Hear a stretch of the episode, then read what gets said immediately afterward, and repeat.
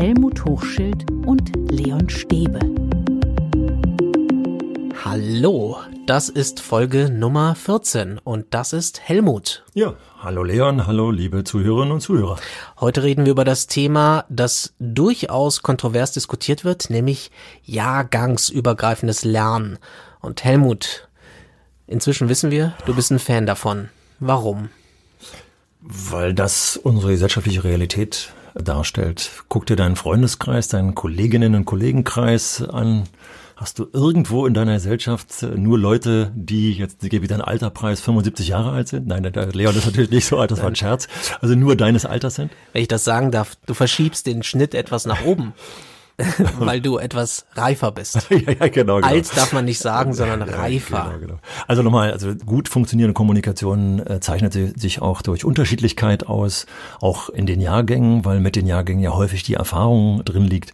Und von daher kann man diese Chance auch im Lernen ganz gut nutzen, wenn unterschiedliche Jahrgänge miteinander zusammen sind. Konkret, was haben Kinder und Jugendliche davon? Mach's mal ganz konkret. Sie haben als erstes davon, dass die Lehrkraft begreift, dass die Kinder unterschiedlich sind. Denn bei jahrgangsbezogenem Lernen, vielleicht kennen viele noch nicht diese Abkürzung Jabbel, Jahrgangs, jahrgangsbezogenes Lernen, also die, die traditionelle Klassenstruktur, gibt es immer noch Lehrkräfte, die der Meinung sind, dass alle Drittklässler auf den gleichen Wissensstand sind und in der gleichen Schrittigkeit äh, zu einem Lernziel gebracht werden sollen. Und das ist nun mal völliger Quatsch weil jede Lerngruppe heterogen ist, also äh, die Kinder auf unterschiedlichen Wissensständen sind und, und, und. Und beim äh, jahrgangsübergreifenden Lernen muss der, der Lehrer das endlich begriffen haben, weil ja diese Jahrgangsgleichheit nicht mehr da ist. Also die Kinder haben etwas davon, indem die Lehrkraft endlich bemerkt, hey, die sind ja unterschiedlich, die Kinder. Und auf dem unterschiedlichen Wissensstand haben sie auch zu lernen. Und da können die Kinder von dem unterschiedlichen Wissensstand insofern profitieren, und das ist jetzt äh, die erste These, die dann oftmals auch zum Negativen gereicht wird unter dem Motto, die schnellste Variante ist, dass die Schwächeren von den Stärkeren oder die mit weniger Wissensstand äh, von denen profitieren, die einen höheren Wissensstand haben. Umgekehrt habe ich aber als Lehrkraft zum Beispiel die Möglichkeit, in bestimmten Phasen diejenigen in der Gruppe zusammenzufassen, die auf dem gleichen Wissensstand sind und hier übrigens wird man oftmals in jahrgangsübergreifenden Gruppen merken, dass die, die auf dem gleichen Wissensstand sind, nicht unbedingt den gleichen Jahrgang angehören. Sondern da gibt es äh, Kinder, die meinetwegen im Fach Deutsch, also in der Sprache, obwohl sie erst in der ersten Klasse sind, nehmen wir jetzt mal jahrgangsübergreifendes Lernen von Klasse 1 bis 3, also Jahr, drei Jahrgänge zusammengefasst werden, da gibt es eben Kinder, die sprachlich in der ersten Klasse schon so weit sind, wie ein anderes Kind, was zum Beispiel aus einem sprachreduzierten Haushalt kommt, aus einem Haushalt kommt, deren Muttersprache oder Ursprungssprache eben nicht Deutsch ist, sondern anders ist. Und das Kind ist äh, auf dem gleichen oder sogar schlechteren äh, Wissensstand oder Kenntnisstand, obwohl es in der dritten Klasse ist. Und die kann ich jetzt zum Beispiel, weil sie noch auf dem gleichen Alphabetisierungslevel sind, wieder in eine Gruppe zusammentun. Und die, die auf einem hohen Lesestandard und alphabetisierten Standard sind, die sind dann auch zusammen und lesen zum Beispiel Literatur, die weitaus höhere Ansprüche sind. Ich habe also ganz flex, kann ganz flexibel auf die unterschiedlichen Kenntnisstände, die in unterschiedlichen Fächern auch unterschiedlich sein werden, eingehen. Und kannst du mal ein ganz konkretes Beispiel nennen, wie sich das in der Klasse anfühlt? Wie ist das so? Oder in, in der Schule sich anfühlt? Also hast du, hast du das gesehen? Auf also wie sie Fall, sich gegenseitig motivieren auch? Auf jeden Fall. Äh, wir müssen nachher nochmal darauf eingehen, wie das ist, wenn Kinder gerade sozusagen ganz frisch alphabetisiert werden oder ganz frisch mit den Zahlen konfrontiert werden, mit den ersten mathematischen Strukturen konfrontiert werden. Das muss man sich noch etwas anders äh, vorstellen, weil ich gehe jetzt mal in den Bereich rein, der in der Grundschule einen großen äh, Teil ausmacht, nämlich in dem fächerübergreifenden Sachunterricht. Also da sind ganz viele naturwissenschaftliche Anteile, aber auch sprachliche Anteile, die in Sachunterricht zusammengefasst werden. Da wird sehr viel auch experimentiert. Und da kann man sich sehr lebhaft vorstellen, dass das ganz einfach ist. Ich komme also in einen Klassenraum rein, in dem zum Beispiel von vornherein die Tische nicht frontal gestellt werden, sondern ich komme in einen Klassenraum rein, wo ich tatsächlich das direkt gesehen habe, dass vor dem, vor der Tafel drei Schwebebänke stehen, so angeordnet, dass sie sozusagen im Hufeisen vor der Tafel sind. So beginnt der Unterricht, dass die Lehrkraft mit allen Kindern aller Jahrgänge in der Regel normale Klassenstärke, also rund 25 Kinder, vorne zusammensitzt. Übrigens auch teilweise eine Lehrerin oder ein Lehrer. Manchmal zwei, aber es geht auch mit einer Lehrkraft. So, dann sitzen die da vorne gemeinsam und beginnen den Unterricht gemeinsam. Und danach, äh, hier werden sie dann eingeführt nochmal ins Thema. Die Kinder wiederholen meistens selbstständig, was alles vorher laufen ist. Und dann gehen die zum Beispiel in eine Arbeit hinein, wo sie sagen, so, jetzt setzen sich mal die Gruppen entsprechend zusammen und werden gemeinsam ein Experiment zum Beispiel durchführen. Was weiß ich, die äh, magnetischen Eigenschaften von, von unterschiedlichen Stoffen. So, und dann sitzen die da und äh, experimentieren. Und da bin ich dann oftmals durch die Klasse gegangen und habe dann mich versucht zu zwingen, dumm eigentlich, aber so sind wir nun mal nicht strikt, zu sagen, wer ist hier eigentlich an diesem Tisch Erstklässler und ja. wer ist hier Drittklässler? Und dann habe ich natürlich sofort erlebt, weil äh, wenn das in dieser Klassenstufe stattfindet, dann sind die Drittklässler, die die lesen können, also die zum Beispiel dann den Arbeitsauftrag vorlesen. Aber der Erstklässler kann diesen Arbeitsauftrag genauso dann durchführen, wenn er ihn vorgelesen bekam. Also hier merkt man schon, wie bei so einer Aufgabe die Vorlesekompetenzen dann gestärkt werden von dem Stärkeren. Das heißt aber nicht, dass der Erstklässler jetzt automatisch mitlesen lernt. Das muss an anderer Stelle gemacht werden. Das mhm. habe ich ja mhm. eben gesagt. Und das sind so Sachen, wo ich dann wirklich mitgekriegt habe, wo die Kinder dann, egal wie, wie alt sie sind, wie groß, wie klein, von welcher Nationalität sie sind oder, oder, oder, miteinander ins Gespräch kommen und die Unterschiedlichkeit dann nutzbar gemacht wird. Und du würdest sagen, dass die Chancen gleichermaßen verteilt sind, dass die Kinder gleichermaßen Leistung erbringen können, wie in der klassischen Stufenklasse, sage ich jetzt mal. Ja, das ist ja das Schöne, dass das äh, messbar ist, obwohl ich finde diese diese Messverfahren auch sehr kritisch sehe.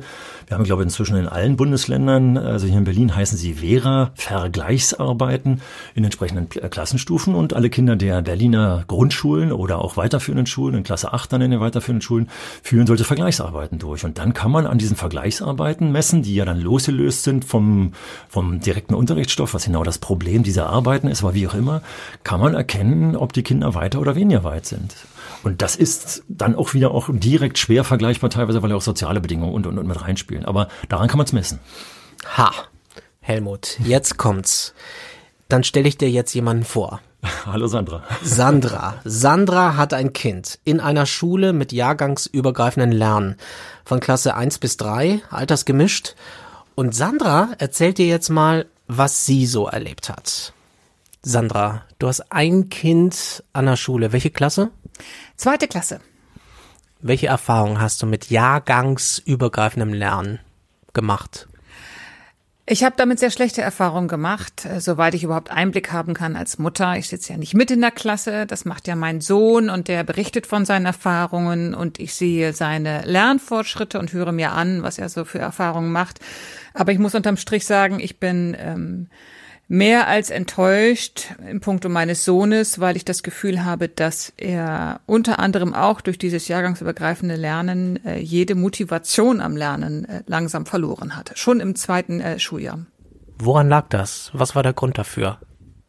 Ich glaube, es lag an mehreren Sachen, die auch mit Jül, mit diesem jahrgangsübergreifenden Lernen zusammenhängen. Das erste ist, jahrgangsübergreifendes Lernen erfordert wahnsinnig viel Selbstständigkeit von den Kindern äh, und zwar gleich von Anfang an. Sie müssen ganz, ganz viel allein und selbstständig machen in einem Alter, wo sie vielleicht dazu noch nicht in der Lage sind oder es vielleicht auch gar nicht so sehr wollen. Ähm, das äh, mein Sohn ist in einer Klasse, wo wirklich von der ersten bis zur dritten Klasse alle zusammensitzen. Das heißt also, die Lehrerin auch ähm, die Notwendigkeit hat, auf alle drei Jahrgangsstufen in irgendeiner Form einzugehen. Man kann sich vorstellen, dass das nicht in jeder Unterrichtsstunde für alle gleich funktioniert.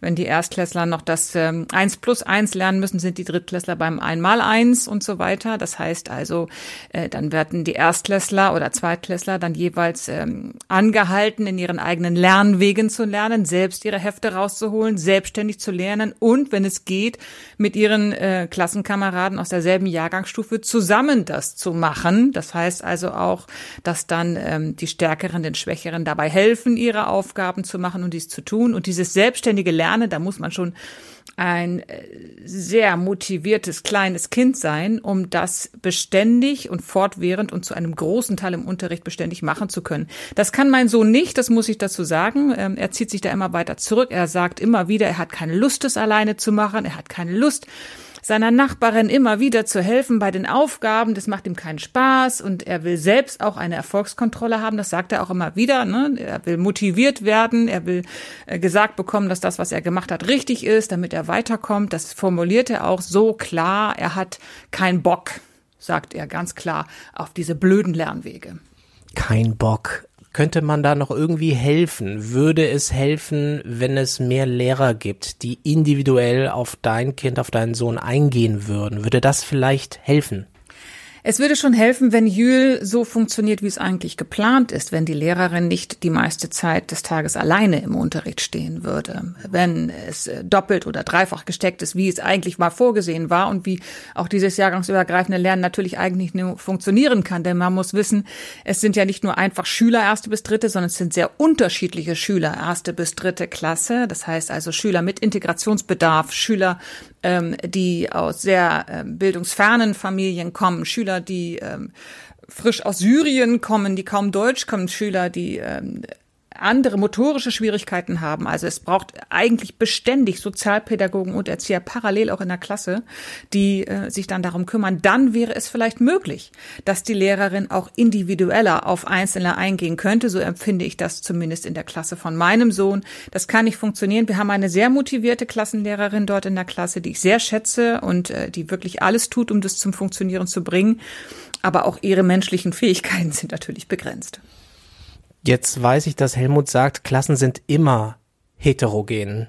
Natürlich. Und es ist immer schwierig, mit den individuellen Bedürfnissen zurechtzukommen, aber man muss es auf jeden Fall versuchen. Was mich interessieren würde, du hast gesagt, dein Kind, dein, dein Sohn ist demotiviert. Wie äußert sich das?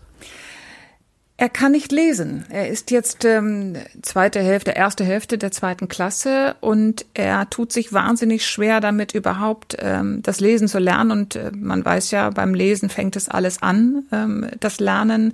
Er muss jetzt auch Textaufgaben in Mathe lesen so langsam und ähm, nicht nur seine eigenen Bücher. Er liebt Geschichten, er möchte auch seine eigenen Bücher lesen, aber es ist noch viel zu mühsam für ihn. Er hat aber auch keine Lust, es zu üben.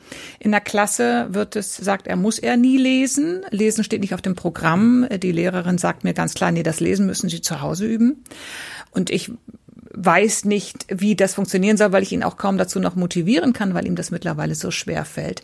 Er kann ganz schwer schreiben. Er hat ähm, ist im Vergleich zu Alterskameraden, seinen Freunden, die auf Nicht-Jühl-Schulen sind, um Längen hinkt er dort hinterher, ähm, obwohl er wahnsinnige Lust hatte, selbst zu schreiben äh, zu Beginn der Schule, aber er tut sich schwer damit, diese Zusammenhänge zu begreifen. Also er hinkt einfach hinterher und je schlechter er wird, je mehr er hinterher hinkt und bei den anderen Aufgaben dann auch immer weniger versteht in Mathe, wo er eigentlich sehr, sehr gut ist, umso demotivierter wird er natürlich. Glaubst du, es würde anders laufen, wenn es eine klassische Klasse wäre? Also so wie man es früher vielleicht kannte, eine ganz normale erste, zweite, dritte Klasse, also nicht jahrgangsübergreifend? Definitiv, zumindest kann man dann individueller auf die Schüler eingehen, die ja eh schon, äh, wie du sagtest, unterschiedlich sind, auch in einem Jahrgang schon sehr unterschiedlich sind.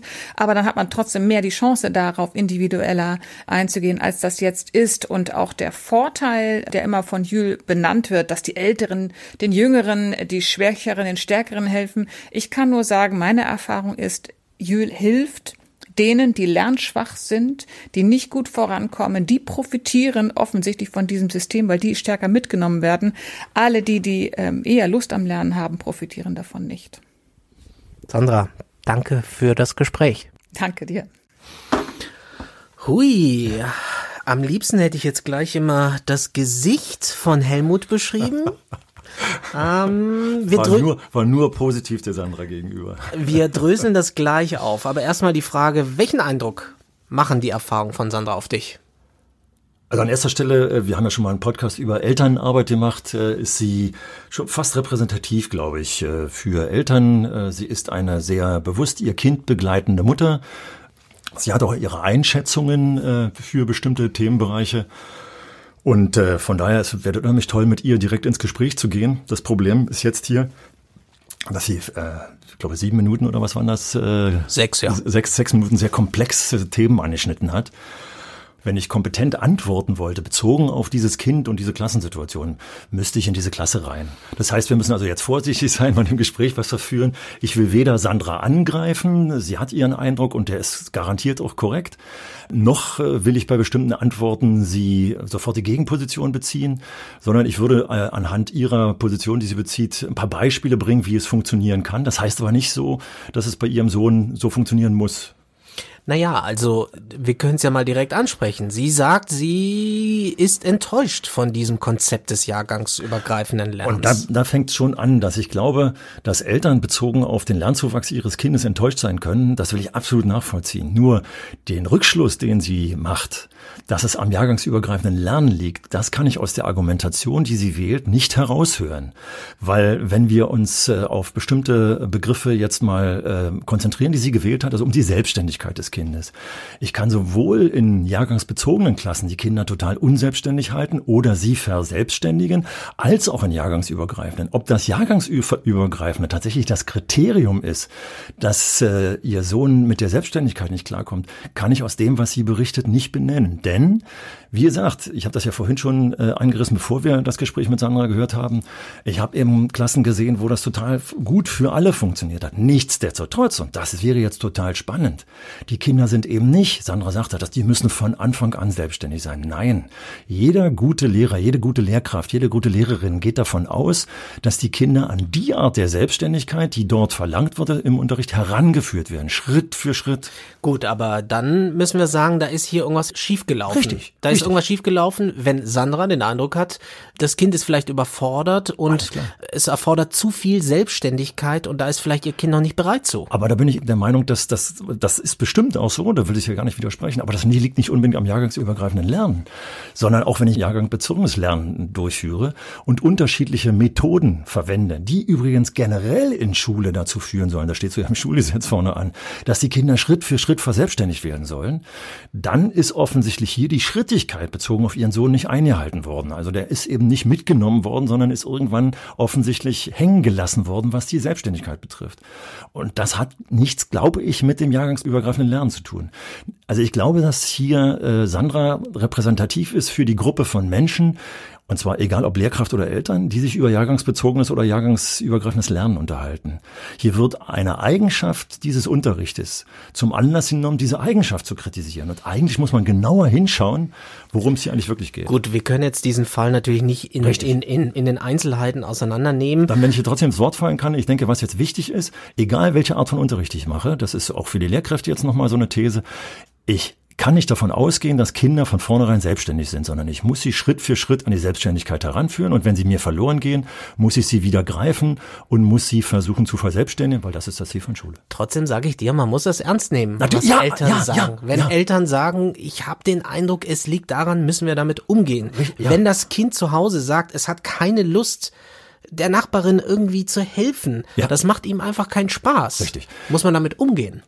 Ja, ich bin ja voll bei dir. Äh, Das heißt aber auch, ich muss mir genau anschauen, äh, wozu er wirklich keine Lust hat. Und wenn es eben so ist, dass er äh, keine Lust hat, der Nachbarin zu helfen, ja, dann kann er trotzdem in einer jahrgangsübergreifenden Gruppe bleiben, weil solch einem Kind muss ich die Möglichkeit äh, gewähren, dass er alleine lernt. Also wir haben einfach die Individualisten auch beim Lernen dabei.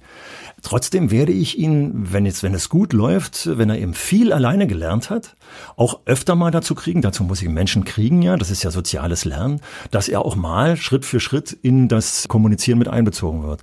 Also kurz und knackig, egal ob ich jahrgangsbezogen oder jahrgangsübergreifend lerne, ich muss einem Kind die Möglichkeit gewähren, auch alleine zu lernen. Und wenn das da in der Klasse nie stattfindet und es der arme Junge immer gezwungen wird, mit anderen zu reden, dann läuft da generell was falsch. Der Sohn will selbst eine Erfolgskontrolle haben, sagt Sandra. Will motiviert werden, will gesagt bekommen, dass er auf dem richtigen Weg ist. Ganz offensichtlich hat der Kleine das nicht das Gefühl. Richtig. Auch da ist es wieder, dass ich denke, das muss nicht unbedingt am jahrgangsübergreifenden Lernen festgemacht werden. Denn eigentlich funktioniert übrigens jahrgangsübergreifendes Lernen besonders gut, wenn die Kinder frühzeitig Schritt für Schritt dafür sensibilisiert, selbst dafür sensibil- sensibilisiert werden, was sie können. Also man spricht da von sogenannten Kompetenzrastern, die die Kinder dann vorgelegt bekommen, wo dann in der Sprache des Kindes oder wenn die noch nicht lesen können, brauche ich übrigens die Rückmeldung der Lehrerin. Die Lehrerin darf sich da gar nicht rausziehen, sondern sie bezieht sich mit ein. Wenn es gut läuft, dann wird es manchmal nicht nur die Lehrerin sein, sondern vielleicht mal auch ein Mitschüler zum Beispiel.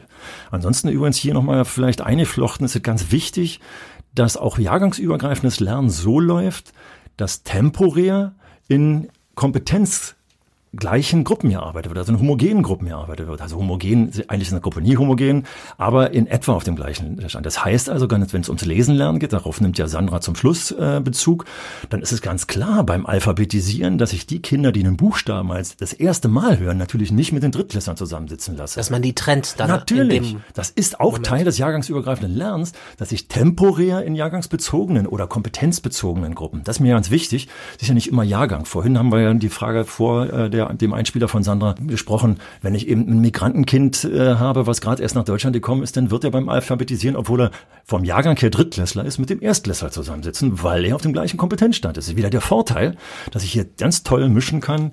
Also nicht immer nur der Stärker hilft dem, dem Schwächeren. Ein wichtiger Punkt, der angesprochen war, war, wie viele Lehrkräfte brauche ich eigentlich dafür? Ähm, Sandra plädiert dafür und sie sagt ja so, eigentlich war es doch so vorgesehen, dass da mehr Lehrkräfte dabei sind. Also nicht, dass die Lehrerin alleine da ist, sondern dass doppelt und dreifach mhm. gesteckt ist. Also richtig ist an Sandras These, dass die Schulen, die jahrgangsübergreifendes Lernen durchführen, einen besseren Lehrerschlüssel haben, beziehungsweise nicht unbedingt Lehrkräfte, es können auch Erzieherinnen und Erzieher sein, die dann mit in den Unterricht rein. Haben sollten. Ja, wobei dieser Schlüssel funktioniert in der Regel. Was, was äh, genauer man jetzt betrachten muss, ist, da spielt auch Ganztagsschule und, und, und mit eine Rolle, wie die Lehrerstunden äh, dann verteilt werden. Nichtsdestotrotz, aber wenn ich es gut mache, und das ist jetzt eben, Sandras Junge ist in der zweiten Klasse. Und wenn wir uns jetzt überlegen, äh, der ist also in der, in der zweiten, in der, gerade sozusagen in der Hälfte der zweiten Klasse, da ist jetzt vieles von mir idealisiert benannt, was da auch noch ja nicht angelegt äh, ist. Also Nämlich, wenn ich jetzt darauf beziehe, dass die Kinder sich selbst einschätzen können sollen, zum Beispiel, dann wird diese Selbsteinschätzung immer mehr wachsen damit die Kinder dann eben wissen, wann sie soweit sind, zum Beispiel in dem Lernen, bei dem Lernweg den nächsten Schritt zu gehen. Und wenn der Lehrer das gut, äh, die Lehrkraft das gut in dem Material drin hat, dann können die eben erkennen, zum Beispiel bei der Addition über den vollen Zehner hinaus, ob sie bei der Zerlegung der Summanden jetzt schon geschickt vorgehen oder nicht geschickt vorgehen. Wenn sie nicht geschickt vorgehen und wenn die Kinder das gut gelernt haben, dann werden sie schon merken, oh, ich kapiere das immer noch nicht. Dann brauchen sie die Hilfe. Und bei guten äh, jahrgangsübergreifenden Unterricht kann das ein Mitschüler sein? Kann das eine Station sein, die mit Material ausgefüllt ist? Kann das die Lehrerin sein? Dann muss nicht immer der zweite Lehrer sein. Von daher ist der zweite Lehrer nicht unbedingt nötig, wenn das gut läuft.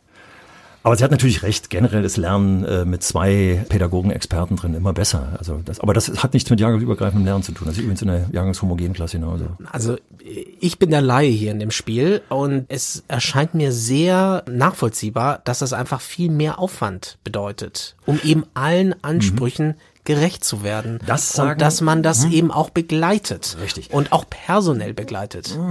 Das sagen Lehrkräfte immer wieder. Wie soll ich denn zum Beispiel diese Unterschiedlichkeit, die mir jetzt hier vielleicht noch aus dem Ruder läuft, weil die Stärkeren sich noch besser entwickeln und die Schwächeren noch ein bisschen länger äh, an, an einem anderen Punkt bleiben? Wie soll ich das beobachten? Und das ist genau der, der, der Haken dabei, dass ich das mitkriegen muss, indem ich die Lernenden übrigens selbst fit machen muss, dann, dass sie das in etwa mitkriegen. Trotzdem habe ich übrigens als Lehrkraft immer wieder die Verpflichtung, die Kontrolle durchzuführen. Also wenn das gut läuft, übrigens nicht nur bei jahrgangsübergreifendem Lernen, sondern ja auch jahrgangsbezogenem Lernen, geben sich die Jugendlichen Jugendlichen oder die, die Kinder selber die Noten wenn sie wissen, wo das Ziel eigentlich ist und wenn sie die Zwischenschritte machen. Das Problem, das viele Eltern haben, ist an der Stelle, das ist in traditioneller Schule, auch heute noch kommt das viel zu kurz und deswegen denken wir, es geht immer gar nicht. Deswegen sage ich immer wieder den äh, Erwachsenen, überlegt doch, wie der bei euch am Arbeitsplatz ist. Gerade bei Eltern, die bildungsnah sind, einen anspruchsvollen Arbeitsplatz haben. Also wenn der Journalist, also du zum Beispiel als Journalist in deiner Sendung sitzt, dann weißt du doch, wie eine gute Sendung moderiert wird und dann weißt du auch, dass du mal einen schlechten Tag hast und das nicht so gut gewesen ist und was du vielleicht bei der nächsten Sendung besprechen musst. Oder ich habe es ja bei euch im Sender tatsächlich mitgekriegt, dass ihr nach der Sendung zusammensetzt, die Verantwortlichen und reflektiert und evaluiert. Das macht man übrigens in der Klasse ganz genau so. Und wenn das so läuft, dann kann der Erwachsene doch viel besser. Das ist erstmal anspruchsvoll, das hört sich kompliziert an. Aber ich habe es eben, ich nenne jetzt einfach nochmal die beiden Schulen, damit ich jetzt sagte, ja, in der Hafe-Müller-Schule ganz aktuell und in der Peter-Petersen-Schule, äh, da bin ich jetzt eine Weile nicht gewesen, aber ich gehe davon aus, dass es immer noch so. Da klappt es so. Ich rede jetzt nicht äh, vom Wolken. Ich finde es so witzig. Ich finde es einfach so witzig. Guck dir zu, man merkt, gemerkt, also wie du die Faust ballst und dieses Konzept verteidigst. Ich sehe es ein. Auf der anderen Seite sage ich einfach, Sandra hat jedes Recht zu sagen, ja. ich habe Schwierigkeiten ja mit dem System und ich glaube, dass es daran liegen mag. So, wir werden jetzt diesen Fernstreit nicht lösen. Doch, doch, doch, doch, doch. Ich will unbedingt, ich will unbedingt ja, äh, jetzt na. dir an der Stelle einhaken. Weil das, was Sandra braucht, ist, glaube ich, das direkte Gespräch mit der Lehrkraft, die ihren Sohn unterrichtet. Aber sie sagt ja, sie hat ja ein gutes Verhältnis und Nein, findet die Lehrkraft auch super. Aber siehst du, da kommt wieder so ein ganz, äh, äh, ja, ein ganz blöde Ding mit rein dass sie das Gespräch mit der Lehrkraft sucht, heißt ja nicht, dass sie ein schlechtes Verhältnis haben will, sondern sie sieht ein Problem bei ihrem Kind. Und genau um dieses Problem zu besprechen, muss man jetzt genauer hingucken, warum ist denn der noch so unselbstständig? Liegt es wirklich an Jül? Und ich glaube, dass das Problem der Unselbstständigkeit so komplex ist, zum Beispiel Kommunikationsstörungen in der Klasse oder so, dass da vielleicht irgendwas schief läuft. Ich will jetzt gar nicht Stichwort Mobbing nennen oder so eine Schichten. Was ich meine ist, dass sich das total lohnt, dass Sandra, die ihre Probleme bei ihrem Kind sieht, und ich gehe davon aus, dass die auch realistisch wahrgenommen werden. Also, dass sie nicht eine, äh, was weiß ich, eine Mutter ist, die da übertreibt oder so eine Schichten. Dass es total wichtig ist, da kommen wir zum Elternpodcast, dass sie auf die Schule zugeht und diese Probleme mit dem Kind, äh, mit dem Kind auch, ja, aber mit der Lehrkraft bespricht. Damit man jetzt individuell hier nochmal sagen kann, ja, woran liegt's denn direkt? Weil wenn es so sein sollte, das ist mir auch ganz wichtig, dass dabei rauskommt, dass dieses Kind für diese Art des jahrgangsübergreifenden Unterrichtes nicht geschaffen ist. Auch das gibt es dann muss man überlegen, ob es nicht tatsächlich günstiger ist, äh, einen Klassenwechsel oder einen Schulwechsel durchzuführen. Das wird aber erst der letzte Schritt sein. Viele Schritte vorher sind wichtig. Also mir, mir ist wichtig zu sagen, wir machen hier am Thema jahrgangsübergreifenden Unterricht etwas fest, was ich glaube, was in dem Fall, den Sandra dort benennt, nicht unbedingt der Auslöser ist. Wir machen uns dazu einfach, wenn wir an dieser Eigenschaft festmachen. Und wenn wir jetzt zum Beispiel zum Thema Lesen noch kommen, das ist ja das, was sie als letztes anspricht, da wird es, glaube ich, Ganz schwierig. Ja, das ist auch so dein Lieblingsthema, ne? Nein, nein, es geht nur darum, dass wenn da die Lehrerin angeblich sagt, er muss zu Hause lesen, das ist doch, das ist echt schlecht. Das ist eine Aussage, die hat nichts mit jahresübergreifendem äh, Lernen zu tun. Das habe ich ja vorhin schon angerissen. Das Grase so alphabetisieren und lesen, das muss ein ganz tolles Zusammenspiel zwischen temporärer Trennung wenn es um die Einführung der Buchstaben, der Silben und der ersten Wörter geht und dem Zusammenführen von lesekompetenten Leuten lesen, denn wir wissen ja nur zu gut, dass Vorlesen eine ganz wichtige Sache ist zum Motivieren fürs Lesen. Also Sandras Junge, der offensichtlich noch keine Lust hat am Lesen, sollte von Kindern, die schon was lesen, was Spaß macht, sich vorlesen lassen, damit er motiviert wird, ach, das möchte ich auch lesen. Da muss ich Inhalte klären und, und, und. Also da müsste ich wieder das Lesen lernen. Ich glaube, das hat mit dem jahrgangsübergreifenden Unterricht wenig zu tun. Ja, ich glaube, Heute, heute, mhm. heute, kommen wir nicht zueinander. heute kommen wir nicht zueinander, weil ich schon sage, wenn es ein Problem gibt, und das scheint ja auch eine Schule zu sein, die dieses Konzept sehr offensiv auch vertritt, mhm. so erzählt das ja Sandra, mhm. und wenn es da mag es auch nur vereinzelt Probleme geben, dann muss man das irgendwie angehen und es muss erlaubt Fall. sein, auch dieses Konzept vielleicht teilweise in Frage zu stellen oder vielleicht die Methoden, wie man es umsetzt. Richtig. So. Also würdest mich missverstehen und manchmal klingt jetzt bei deinen Fragen so mit, wenn ich sozusagen die Gegenposition zu Sandra äh, be, äh, beschreite, das will ich doch überhaupt nicht. Ich kenne ja auch die Schule viel zu wenig. Ja. Was ich sagen will, ist, dass die Probleme, die sie nennen müssen, konkret besprochen werden. Und es mag teilweise am jahrgangsübergreifenden Unterricht liegen, an den Methoden, die die Kollegin da wählt, aber es mag an vielen anderen Bereichen woanders liegen. Und deswegen muss man ganz konkret Stück für Stück reingehen. Also ich würde Sandra gerne motivieren, motivieren wollen, zu sagen, sie soll doch das, was sie dir dort ins Mikrofon gesagt hat, mit der Lehrerin mal direkt besprechen. Und bin ja total gespannt, ob zum Schluss rauskommt, dass die Lehrerin sagt, ja, vielleicht ist ihr Sohn wirklich nicht für jahrgangsübergreifenden Unterricht geschaffen. Wenn es dann so ist, das kann ja sein. Es gibt auch Lehrkräfte, die damit nicht klarkommen ja. wollen. Dann, dann ist es schlecht, dass die sozusagen, die Kinder da unterrichtet werden und die Lehrer da unterrichten. Also daraus wird aus meiner Antwort auch klar, es ist auch nicht so, dass jahrgangsbezogenes Lernen schlecht und jahrgangsübergreifendes Lernen gut ist.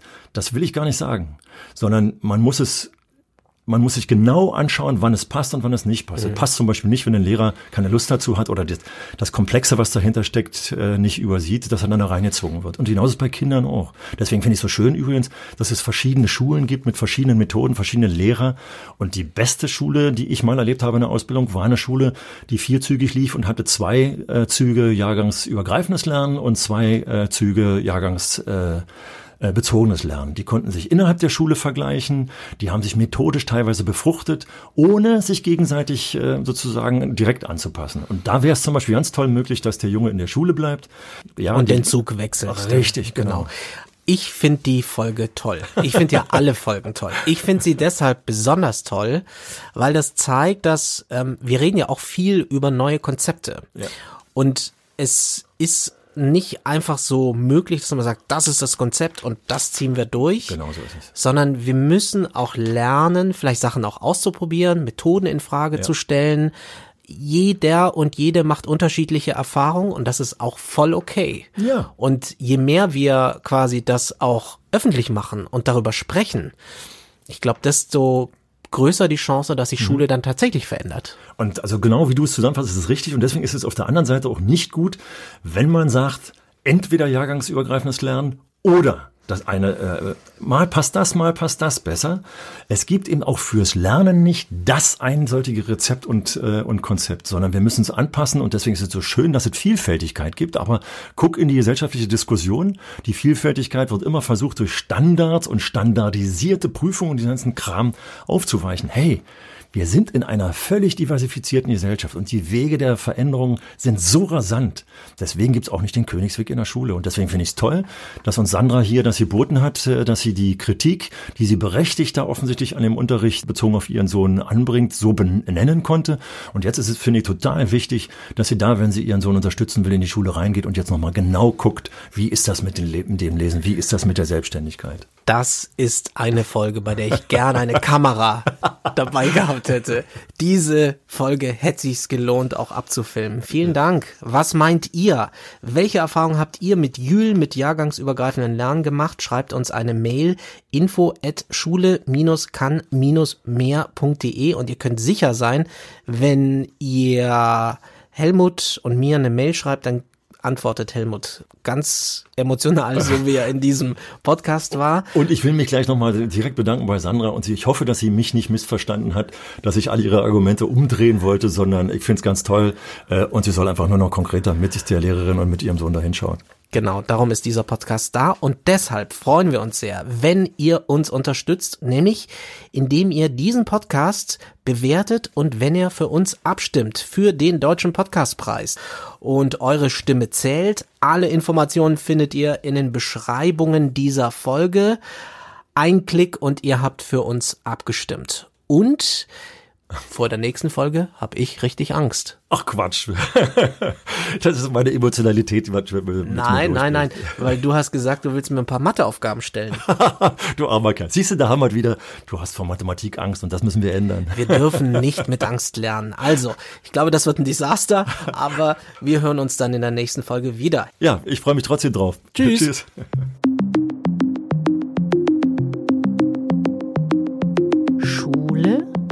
Kahn mehr. Der Podcast von Helmut Hochschild und Leon Stäbe.